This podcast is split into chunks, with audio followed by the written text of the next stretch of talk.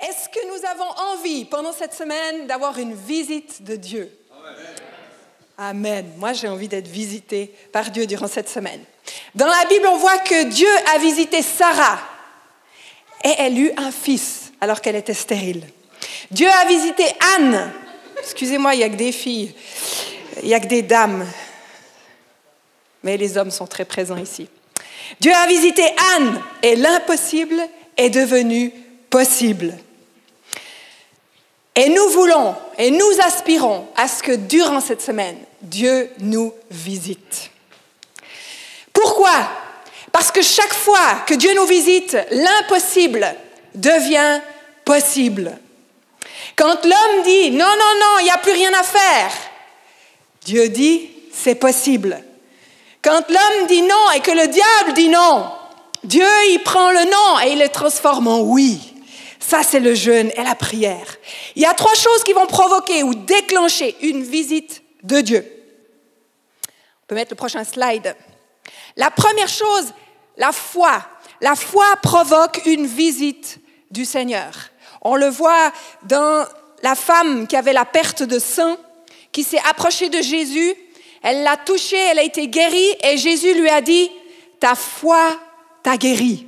Donc la foi déclenche une visite de Dieu. On voit aussi dans l'histoire de Jairus. La prière déclenche une visite et une percée de la part de Dieu. Quand Anne a prié, qu'elle était à genoux, que on a même cru qu'elle était euh, alcoolisée. Non, elle priait, elle déversait son cœur et en déversant son cœur, Dieu est intervenu et il a changé l'impossible en possible. Donc la prière provoque une intervention de Dieu. Et la troisième chose, c'est le jeûne. C'est ce que nous allons vivre. Nous allons vivre la foi, la prière et le jeûne en une semaine, le gros paquet. Et ça provoque une intervention de Dieu. Jésus a jeûné, Paul a jeûné, Corneille, Pierre, bien d'autres, et chacun ont vécu réellement une percée de la part de Dieu. Et nous allons voir ensemble six points. Il y en a beaucoup, beaucoup, beaucoup. J'en avais 15 au début, j'ai supprimé, supprimé, dire non Seigneur, celui-là, oui, ça c'est important. Il y en a beaucoup, mais du coup j'en ai choisi six pour ce matin. Donc voilà. Et le Seigneur m'a ramené, comme l'année passée, dans le texte que Bob avait euh, parlé sur l'histoire de Josaphat dans 2 Chroniques 20. Et je vais me rappuyer sur certains de ces passages. Alors, 2 Chroniques 20, on peut le lire ensemble. Après cela, les fils de Moab et les fils d'Amon, et avec eux des Maonites, marchèrent contre Josaphat pour lui faire la guerre. On vint en informer Josaphat en disant, Une multitude nombreuse s'avance contre toi depuis l'autre côté de la mer, depuis la Syrie, et ils sont à Atsaton, Tamar, pardon, qui est un guéride. Quand on prépare une prêche, ce genre de truc, on passe par-dessus. Tout d'un coup, il faut le lire en public, ça va plus. Dans sa frayeur, Josaphat se disposa à chercher l'Éternel et il publia un jeûne pour tout Judas. Judas s'assembla pour invoquer l'Éternel et l'on vint de toute la ville de Judas pour chercher l'Éternel. C'est mon premier point. Jeûner, c'est invoquer Dieu pour qu'il change ce qui est impossible à devenir possible. On voit au verset 2 qu'on vint informer Josaphat. C'était une histoire où le, pays de Juda était un tout petit pays et Josaphat était, il régnait sur ce pays. Et voilà qui, dans ce petit pays, il y a quelqu'un qui vient l'informer qu'il y a une multitude qui vient contre lui.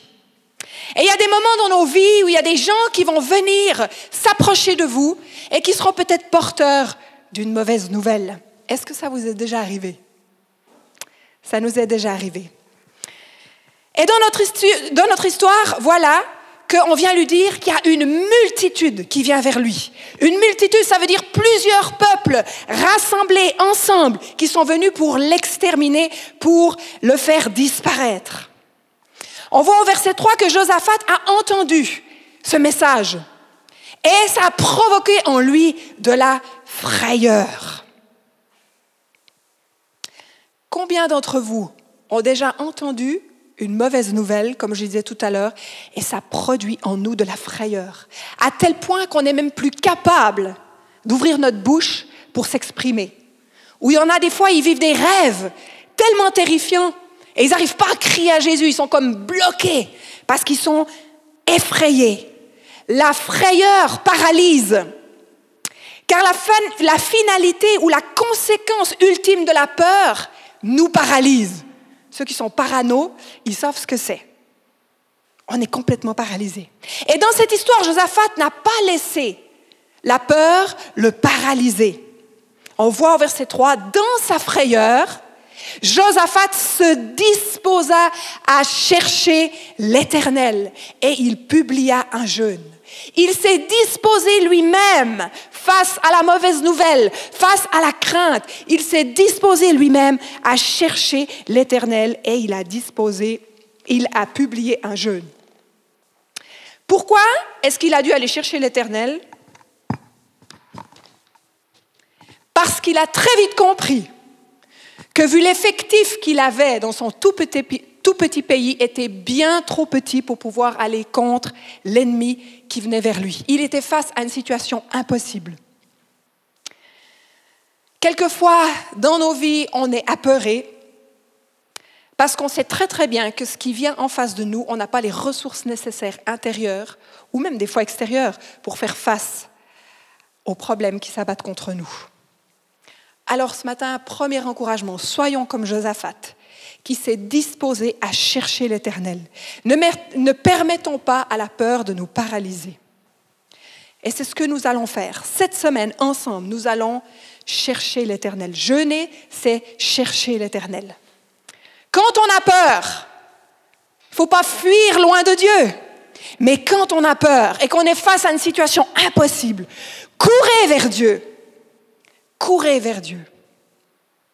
Au verset 4, Judas s'assembla, donc le pays de Judas s'assembla, le pays entier.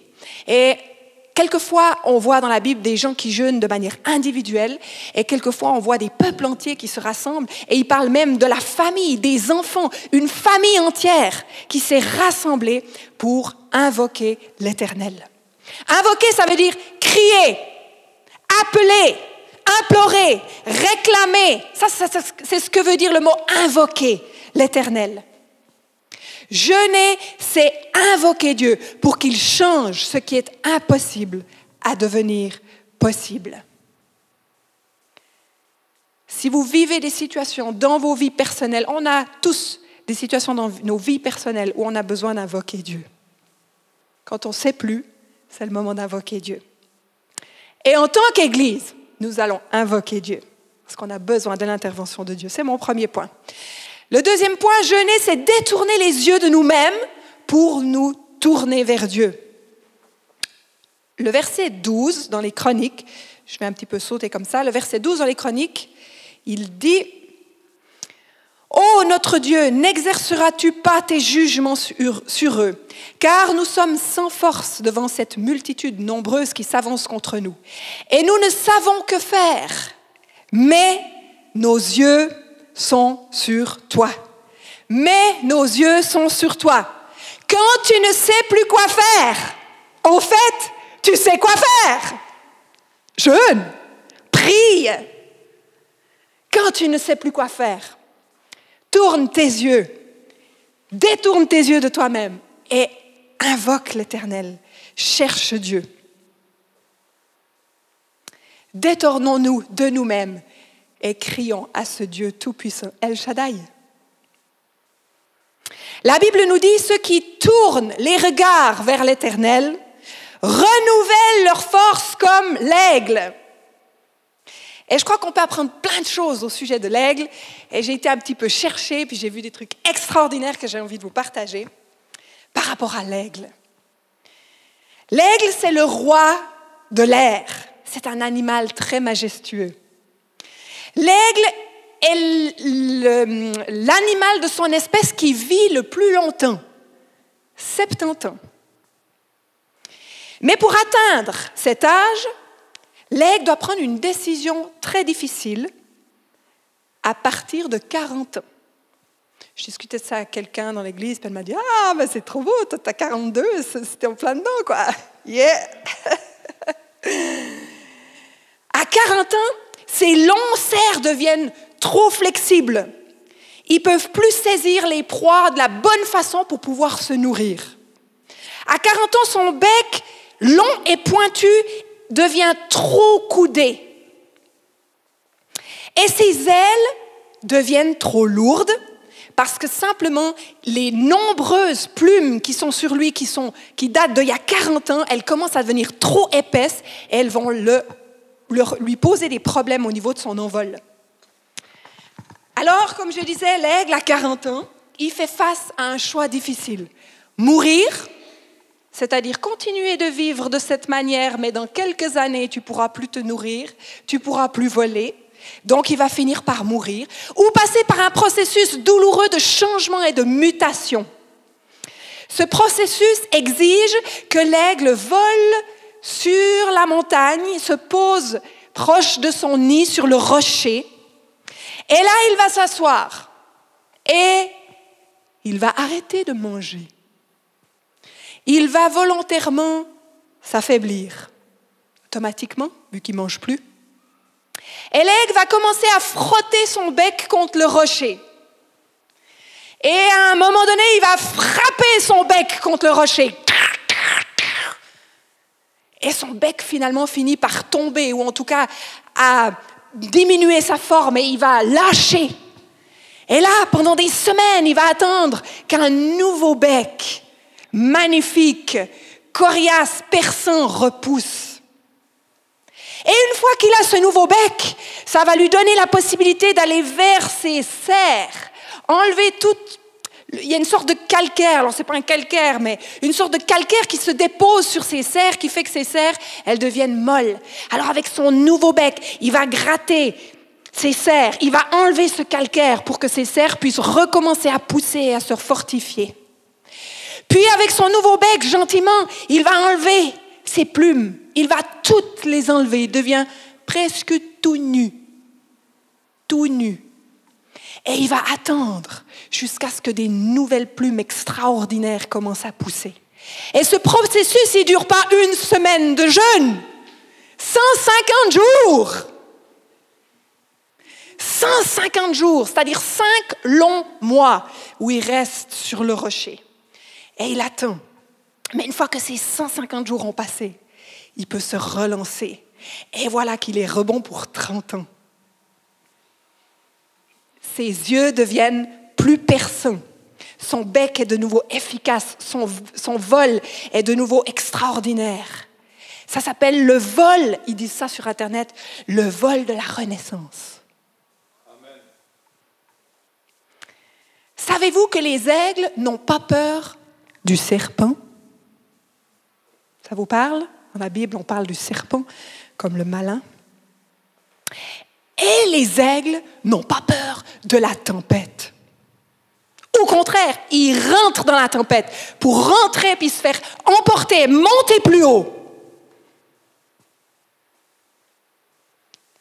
Vous êtes des aigles royales dans le Seigneur. Alléluia. Merci Seigneur. Chaque aile doit passer par ce processus. Alors, cher ami, si tes yeux spirituels s'affaiblissent, tu as l'impression que tu vois pas bien la volonté de Dieu pour ta vie, ou tu ne sais pas, ou tu n'as pas, ou plus de vision, ou tu es peut-être dans la confusion de là où tu dois aller, ou tu es peut-être moins tranchant que ce que tu as été dans le passé. Ou peut-être comme Josaphat, tu manques de force et de capacité devant cette multitude qui s'abat contre toi. Eh bien, comme l'aigle, va sur le rocher. Et c'est qui le rocher? C'est la parole de Dieu, qui est Jésus, effectivement. Et commence à frapper. Commence à frapper avec ta bouche contre cette parole de Dieu, contre la parole de Dieu. Et commence à la proclamer. La Bible dit ça. Commence à la parler, la proclamer, la méditer. Et c'est ce que le jeûne est. Le jeûne est, c'est pas d'arrêter de manger pour essayer de mortifier sa chair. Le jeûne, c'est de se mettre à part. C'est de détourner les yeux de nous-mêmes et de tourner les yeux vers Dieu et commencer à frapper, frapper sur cette parole en disant, Seigneur, tu dis ça. et de la proclamer pour nos vies, de la proclamer pour l'Église, de la proclamer pour notre nation. Et tu verras que dans ta bouche, il y aura une nouvelle bouche. Il va sortir de toi la foi, la puissance et l'autorité que Dieu te donne. Ton esprit deviendra plus fort parce qu'alors qu'on jeûne, notre chair diminue. Elle diminue. Vous savez pourquoi notre chair? En fait, souvent, ah, il y a quelqu'un qui disait, j'écoutais ça, il disait, en fait, on a de la peine à avoir soif de Dieu. Parce qu'on est fait corps, âme et esprit. Ma chair est tellement nourrie et rassasiée parce que je peux manger tout ce que je veux. Ma chair est tellement nourrie qu'il faut que j'arrête de la nourrir pour que gentiment mon esprit puisse crier avoir soif et faim de Dieu. Mais on a tellement tout, on a le bruit, on a le son, on a la télé, on est nourri, on nourrit la chair, on nourrit l'âme, on nourrit la chair. Et c'est en diminuant ça que l'esprit peut commencer à crier, à dire, j'ai soif de toi. Et c'est exactement ce qui se passe. Alors qu'on prend ce temps, eh bien la soif de Dieu va grandir en nous. Si tu n'as plus soif de Dieu, tu as l'impression que tu es, tanné de la vie, comme on dit au Québec.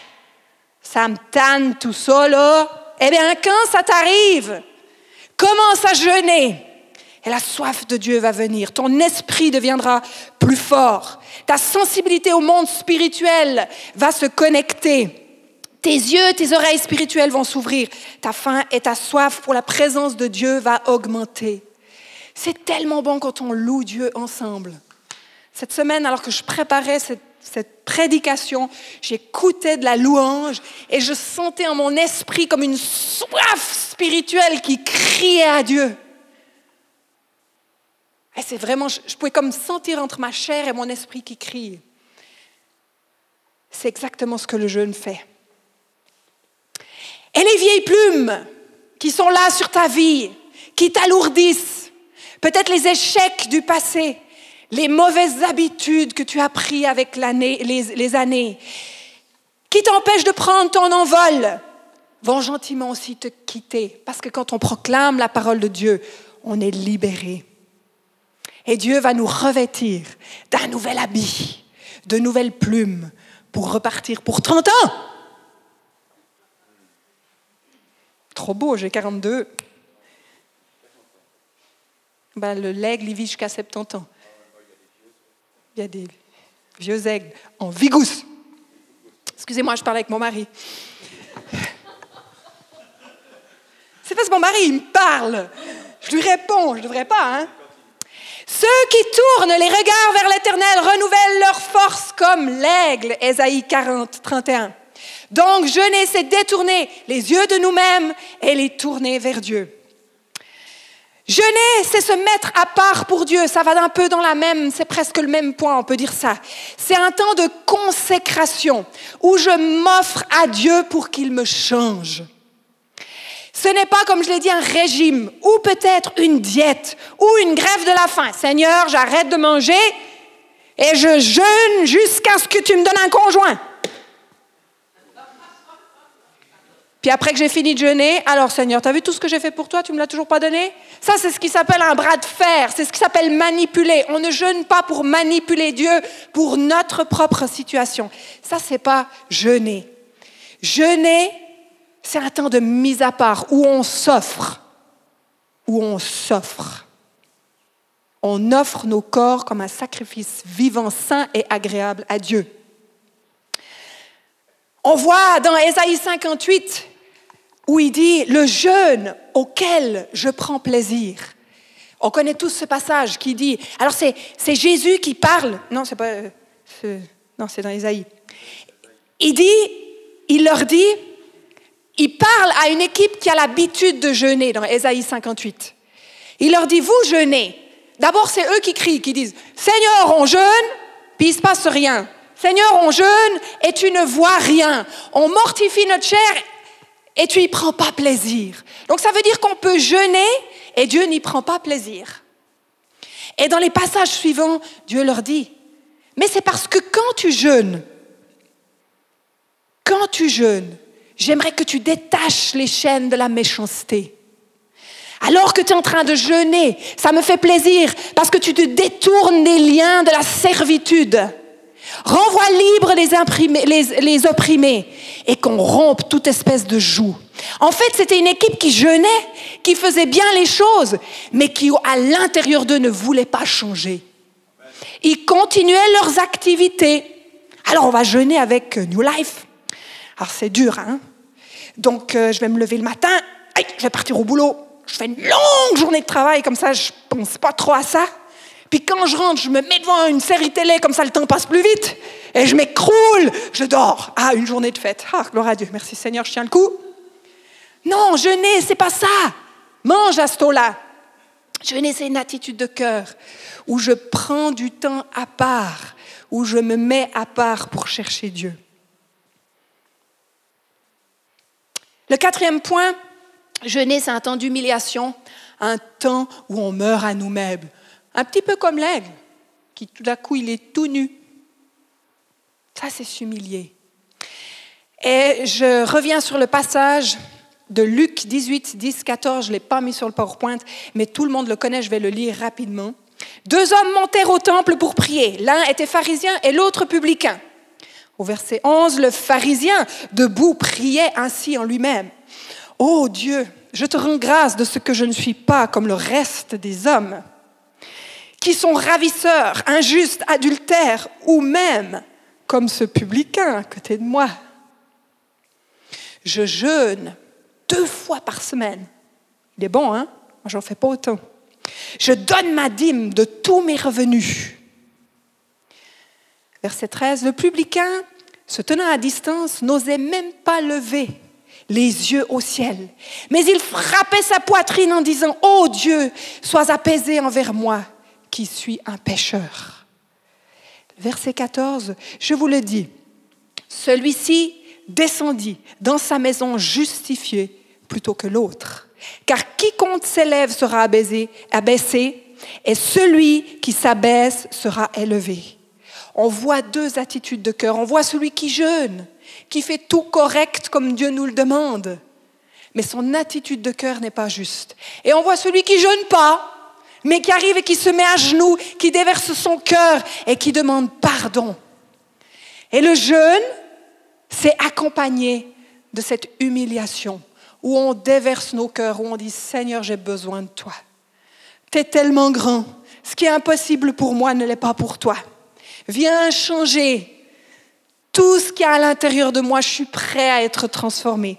Et ça, c'est la vraie attitude du cœur que Dieu recherche. Le cinquième point, le jeûne provoque la délivrance de notre destinée. Ça, c'est aussi, waouh, quand j'ai vu ça, une superbe histoire. Dans Ésaïe 37, 3, je ne l'ai pas, pas mis. Écoutez bien ceci. Ce jour est un jour d'angoisse. Les femmes le connaissent. De punition et de honte.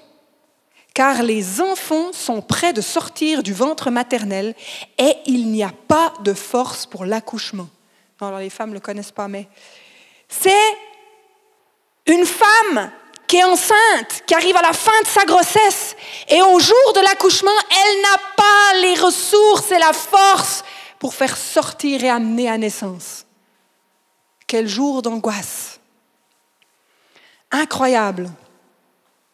Ce n'est pas qu'elle n'a pas de bébé, elle est enceinte, mais c'est qu'il lui manque la force nécessaire pour venir à la naissance. Le jeûne provoque un déclenchement de la naissance. C'est comme une piqûre qui fait, on va mettre les choses en route pour que, bang, ce bébé qui porte, que tu portes, puisse venir à l'intérieur, euh, puisse sortir. Et je crois que beaucoup, moi quand j'ai entendu ça, j'ai commencé à pleurer. Beaucoup de nous, on est enceinte d'une vision ou peut-être d'un projet que Dieu a mis dans nos cœurs ou un rêve que depuis tout petit on a. Mais quelquefois, on meurt sans avoir pu voir ce projet que Dieu a placé en nous venir à jour. Et j'aimerais vous raconter une histoire. Alors j'ai été sur Internet, il y en a plusieurs, mais entre autres, il y a une femme au Maroc qui a eu un premier enfant. Elle a donné naissance. Et le deuxième enfant, elle était sûre qu'elle était enceinte. Et elle va chez le gynécologue, c'était dans les années 50, je crois. Oui, dans les années 50. Et puis, il n'y avait pas à ce moment-là de radio, de machin pour voir les choses. Et puis, d'échographie, c'est ça que je cherchais. Et puis, le, médecin lui dit, mais non, vous n'êtes pas enceinte. Effectivement, il y a, une, il y a une, une, masse, mais c'est plutôt une tumeur. Vous n'êtes pas enceinte. Puis elle a dit, mais oui, je promets, je suis enceinte. Je, je sais ce que c'est, j'en ai déjà eu un. Non, non, vous n'êtes pas enceinte. Et figurez-vous, cette femme, elle est restée avec cette masse pendant 40 ans. Et 40 ans après, alors que son fils avait grandi, elle s'est écroulée dans son salon et son fils est arrivé, il a vu sa maman, il s'est dit, ça y est, la tumeur a explosé. Ils vont à l'hôpital avec sa maman en urgence et voilà qu'il y a eu de l'évolution, ils font une radiographie et ils découvrent en elle un bébé fossilisé, cristallisé. Ça faisait 40 ans qu'elle était enceinte d'un bébé. Et vous pouvez aller sur Internet, ce n'est pas la seule femme. C'est arrivé dans d'autres pays aussi, entre autres en Colombie. 32 semaines le bébé, cristallisé, fossilisé à l'intérieur d'elle. Les amis, le jeûne provoque la délivrance de notre destinée. Nous avons, en tant qu'Église, là je parle en tant qu'Église, il y a on reçoit des choses en tant qu'individu, mais on reçoit des choses aussi en tant qu'Église. Nous avons reçu une vision et nous croyons qu'en tant qu'Église, nous sommes appelés à implanter des églises locales parce que nous croyons que le royaume de Dieu grandit, s'élargit au travers de l'implantation de l'église locale. Ça, ça fait partie de quelque chose que nous portons en tant que corps. On est enceinte de ça. Un réseau relationnel dans le monde. Tu peux mettre le prochain, c'est notre vision. On rêve, on a reçu de Dieu que nous devions répandre l'évangile au travers d'un réseau relationnel dans le monde. C'est pour ça qu'on se met en route. On commence à le, sentir, à le mettre gentiment. On rêve aussi de bâtiments. Pas un bâtiment qui est un sanctuaire plein le dimanche matin, mais on rêve d'un bâtiment multifonctionnel où toute la semaine il y a de la vie, où pignon sur rue il y a un petit café et le soir ça devient un bar où les jeunes peuvent venir et il y a des chrétiens qui sont là et qui les reçoivent et qui prient pour eux. On rêve que à l'étage au-dessus du bar, eh bien, il y a plusieurs salles multifonctionnelles. Et il y a une salle où il y a Nadège qui enseigne et qui aide des femmes qui viennent d'arriver en Suisse et qui ne savent pas lire, qui ne connaissent pas le français. Elle est là, Nadège? Ouais, ça c'est un bébé qu'elle porte. Et nous allons prier pour que ce bébé vienne à la naissance au nom de Jésus. Et dans une autre salle, il y en a un qui fait du coaching professionnel, qui fait de la réinsertion professionnelle. Et dans une autre salle, mais il y en a tellement. Dans une autre salle, il y a un cours de danse, gym danse, de pilates. Gloire à Dieu. Dans une autre salle, il y en a un qui est en train de faire de la popote. Alain, et qui fait à manger pour tous ceux qui ont envie et qui ont besoin de manger. Et dans cette salle, c'est tout dressé. Et il y a des hommes d'affaires, il y a des ministères, il y a des travailleurs, et il y a des gens qui sont dans le besoin. Et on mange tous ensemble. Parce qu'Alain, il a à cœur de bénir et de nourrir ceux qui souffrent. Et puis dans une autre salle, il y a un homme qui est en train de former des entrepreneurs qui apprennent comment fonctionner avec l'argent, comment libérer l'argent, comment bénir le royaume de Dieu, comment devenir prospère. Et c'est ça que nous rêvions, pas un temple ouvert le dimanche matin où on ne déplace surtout pas la chair du pasteur, parce que ça dérange. Non, un temple qui se modifie, qui se transforme, qui devient multifonctionnel. C'est ça la vision que Dieu nous a donnée. Alors on est en route. Et on a déjà beaucoup vu. Mais on veut voir encore beaucoup plus. Alléluia. On a reçu que notre mandat en tant qu'Église, c'était d'aller à la rencontre de ceux qui sont autour de nous. Dans nos villages, avec le turning, nous allons aller à la rencontre de nos amis. On va briller. On a reçu qu'on devait aller servir la société. Pas seulement nos frères et sœurs, mais la société. On a reçu aussi qu'on était appelé à faire de la restauration, de X façons dans les besoins, différents besoins. Dieu nous a montré aussi qu'on devait former des leaders, des hommes et des femmes matures qui portent avec fierté le drapeau de Jésus-Christ dans sa génération. Et on a reçu aussi qu'on devait envoyer des ministères pour implanter des églises.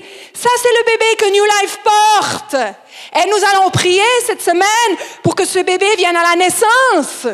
Parce qu'on a besoin d'une intervention de Dieu, parce qu'à nous, c'est pas possible. C'est trop grand. Quel programme Vous savez quoi, moi, ça me détend, parce que quand je voyais ça, j'étais là, oh Seigneur, tout ce qui reste à faire. Puis le Seigneur m'a dit, mais c'est mon programme. C'est ma vision. La gloire à Dieu. Tu aimerais dire quelque chose?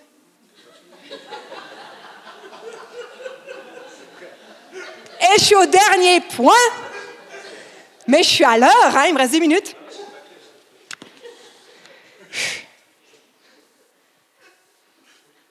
Il n'a pas entendu ma prêche pourtant.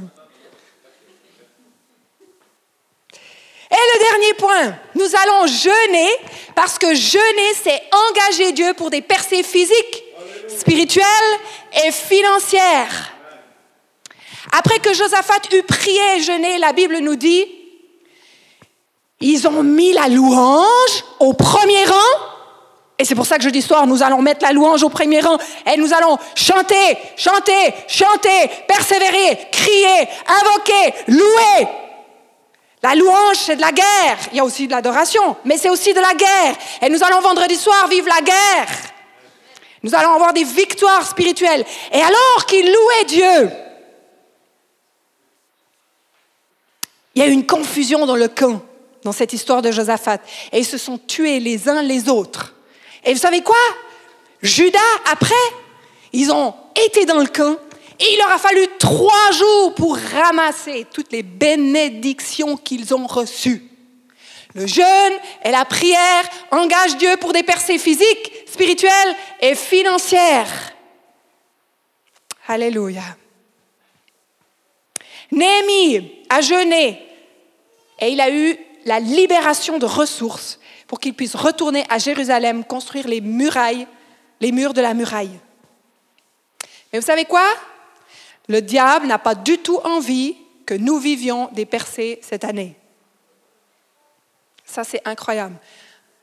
Dernier verset, verset 11, c'est très important et ça m'a beaucoup touché. Donc Josaphat, il est là devant cette armée et il crie à Dieu et il dit, voici qui nous récompense en venant nous chasser de notre héritage dont tu nous as mis en possession. Et c'est ce que l'ennemi, il essaie de faire et qui voudra faire avec nous et qui peut-être il le fait déjà dans vos vies. Ils sont venus nous chasser de l'héritage que toi, Seigneur, tu nous as donné.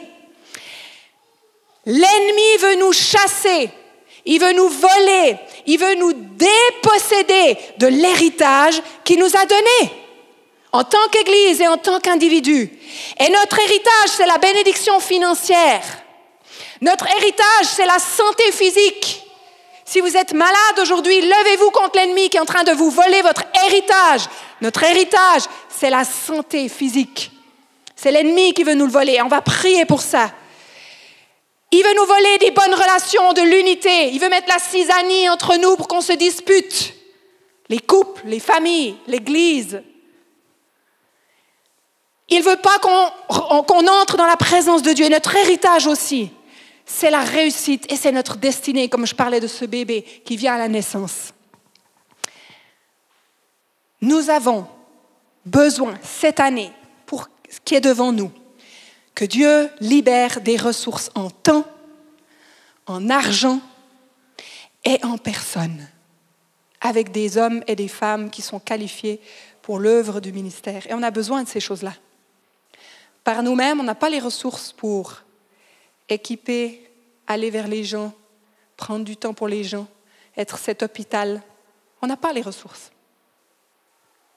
Mais on va prier pour qu'il y ait une percée spirituelle physique et financière, parce que c'est le projet de Dieu, et qui nous remplisse de sa force pour pouvoir l'amener jusqu'au bout.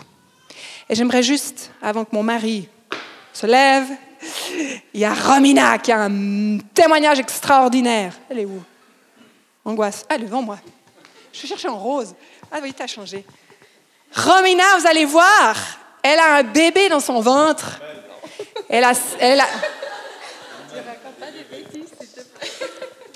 Alors, euh, pas physiquement, mais spirituellement. Pas physiquement, je ne sais pas, mais spirituellement. Et Dieu l'a libérée. Et vous allez voir, je ne veux pas tout dire. Alors, bonjour à tous. J'aimerais bien partager avec vous ce que j'ai vécu pendant le jeûne l'année passée.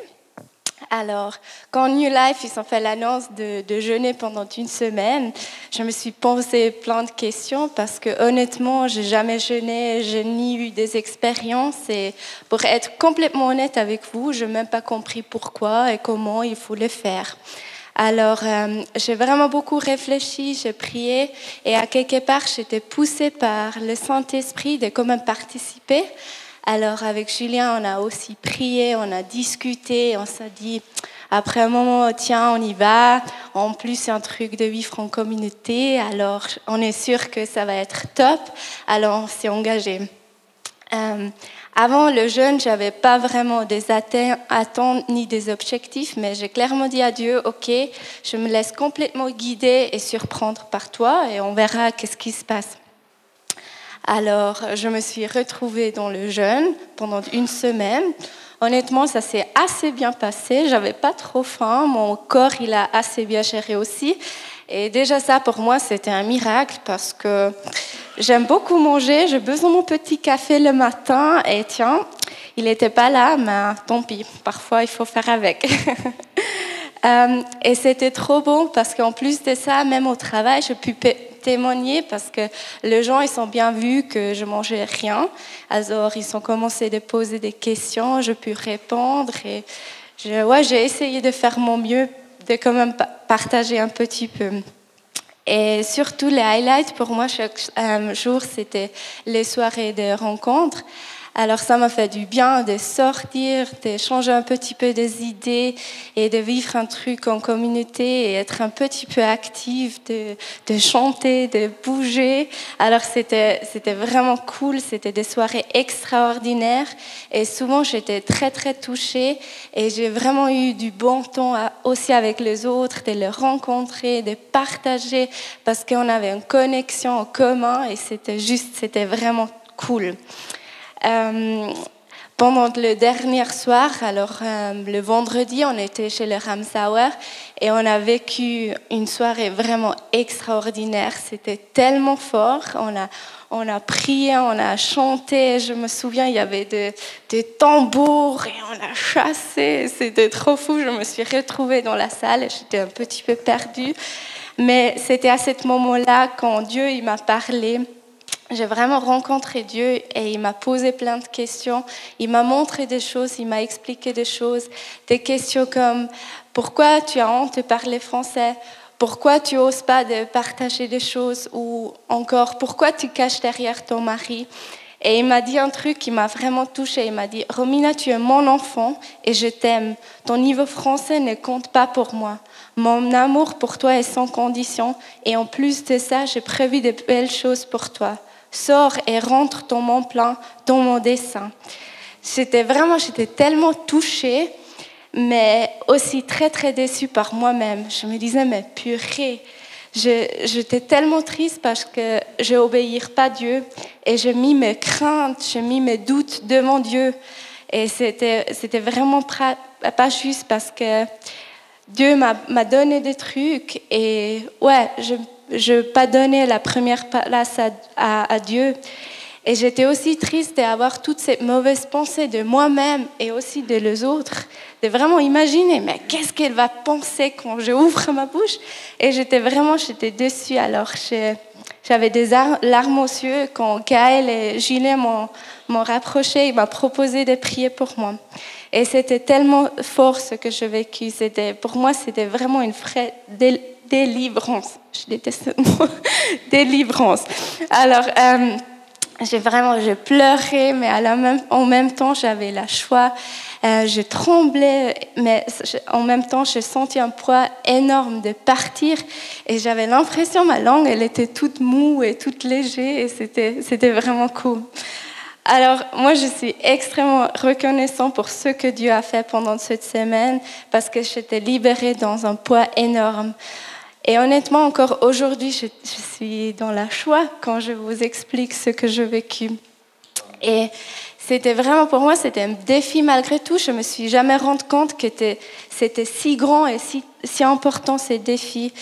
Et j'ai réalisé à ce moment-là, en fin de compte, c'était un truc qui m'a freiné d'avancer avec Dieu.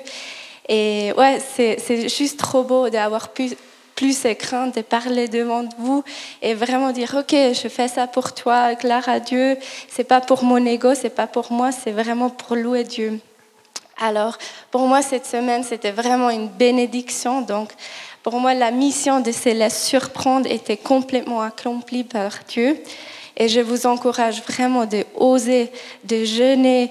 Et je suis persuadée que derrière, il y aura des bénédictions pour vous. Euh, je ne dis pas de jeûner pour s'attendre quelque chose ou d'attendre avoir des bénédictions, mais de seulement faire ça avec le bon cœur.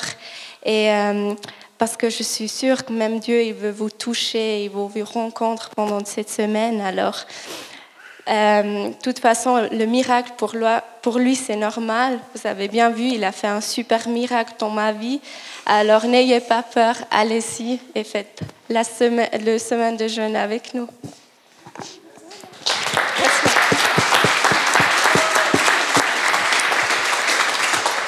Romina, reste là. C'est le seul truc que je sais dire. Hein. Et vous savez quoi? Dieu est en train d'utiliser pour la Suisse entière, au travers du turning, pour connecter avec l'Angleterre, traduire de l'anglais au français, pour connecter avec la Suisse allemande, français, Suisse allemand. Elle est dans le comité qui organise, national, qui organise le turning, et elle est là pour faciliter la communication en français, en anglais et en allemand. Et gloire à Dieu. Puis je lui demande de faire un petit témoignage. Puis vous avez vu, elle a prêché. Oh yeah, j'aimerais pouvoir prêcher dans trois langues. Mais c'est incroyable parce que l'ennemi voulait juste lui voler son héritage. Il voulait juste lui dire, regarde, on ne te comprend pas, tu sais pas bien parler le français, tais-toi. Mais parce qu'il savait qu'il allait utiliser sa bouche pour les nations. Gloire à Dieu. Merci, Romina. Donc, c'est mon dernier mot. Jeûner engage Dieu, implique Dieu pour des percées physiques, spirituelles et financières. Et je vais libérer mon mari. Je vais demander de prendre la fin.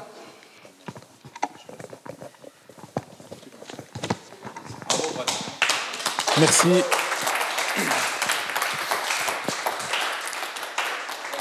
Vous pouvez vous mettre en place la louange, s'il vous plaît. Déjà commencer à jouer merci, un peu. Patricia, merci euh, pour toutes ces, interventions. Catherine, Romina. Moi, ce que j'ai aimé, euh, Romina, quand elle a commencé à nous parler, qu'elle ne savait pas dans quoi elle voulait faire ce jeûne, elle, elle, elle s'est laissée surprendre par Dieu, mais en même temps, comme cet aigle, elle allait se placer sur ce rocher.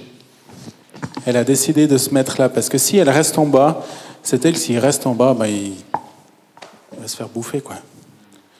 Mais il se met à l'abri sur ce rocher. Et puis je crois que là, on peut être un... Je vais laisser Bob continuer, mais on peut se placer, on va prendre encore un moment, puis se placer sur ce rocher. Merci. Merci. On peut, on peut jouer quelques accords, là, s'il vous plaît. Merci.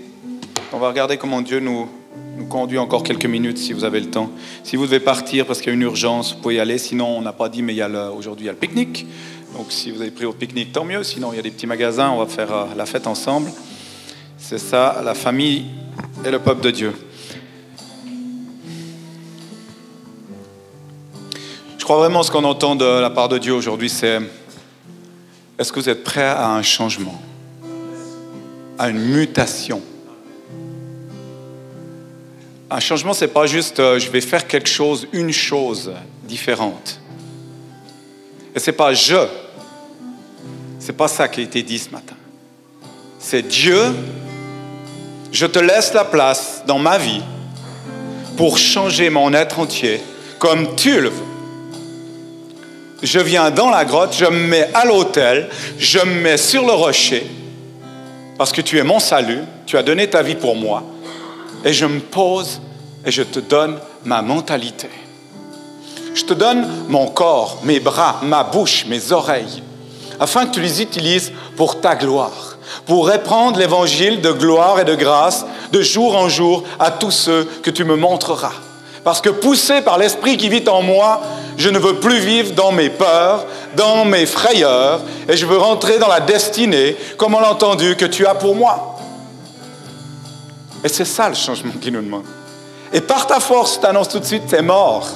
Comme l'aigle, tu vas pas plus loin, tu restes avec tes plumes. Tu vas perdre tes plumes, vraiment.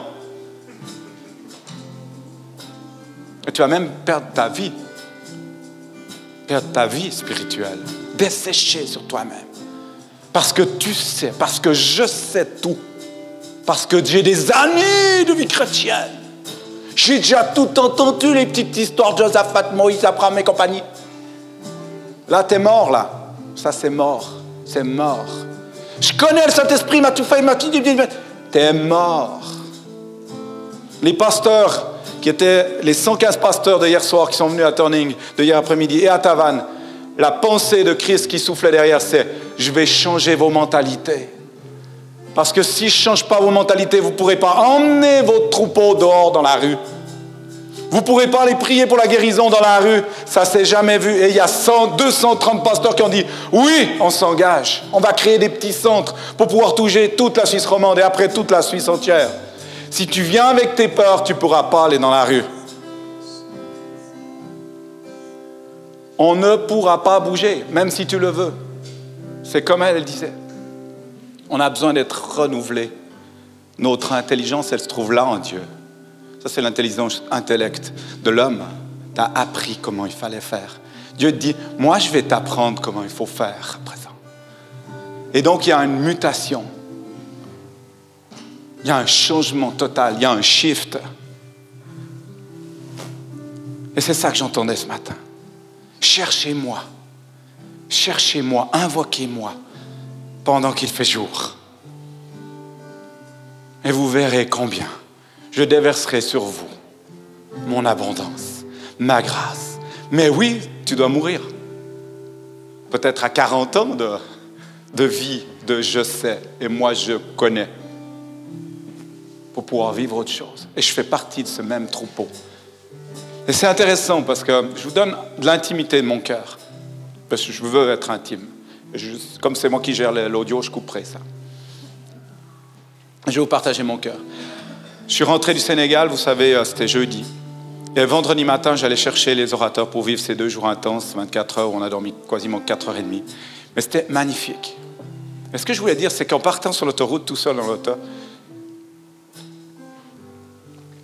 j'ai dit, Seigneur, je viens vers toi. Écoutez bien, j'ai dit, je dépose tout ce que je suis, tout ce que j'ai ou qui est à moi.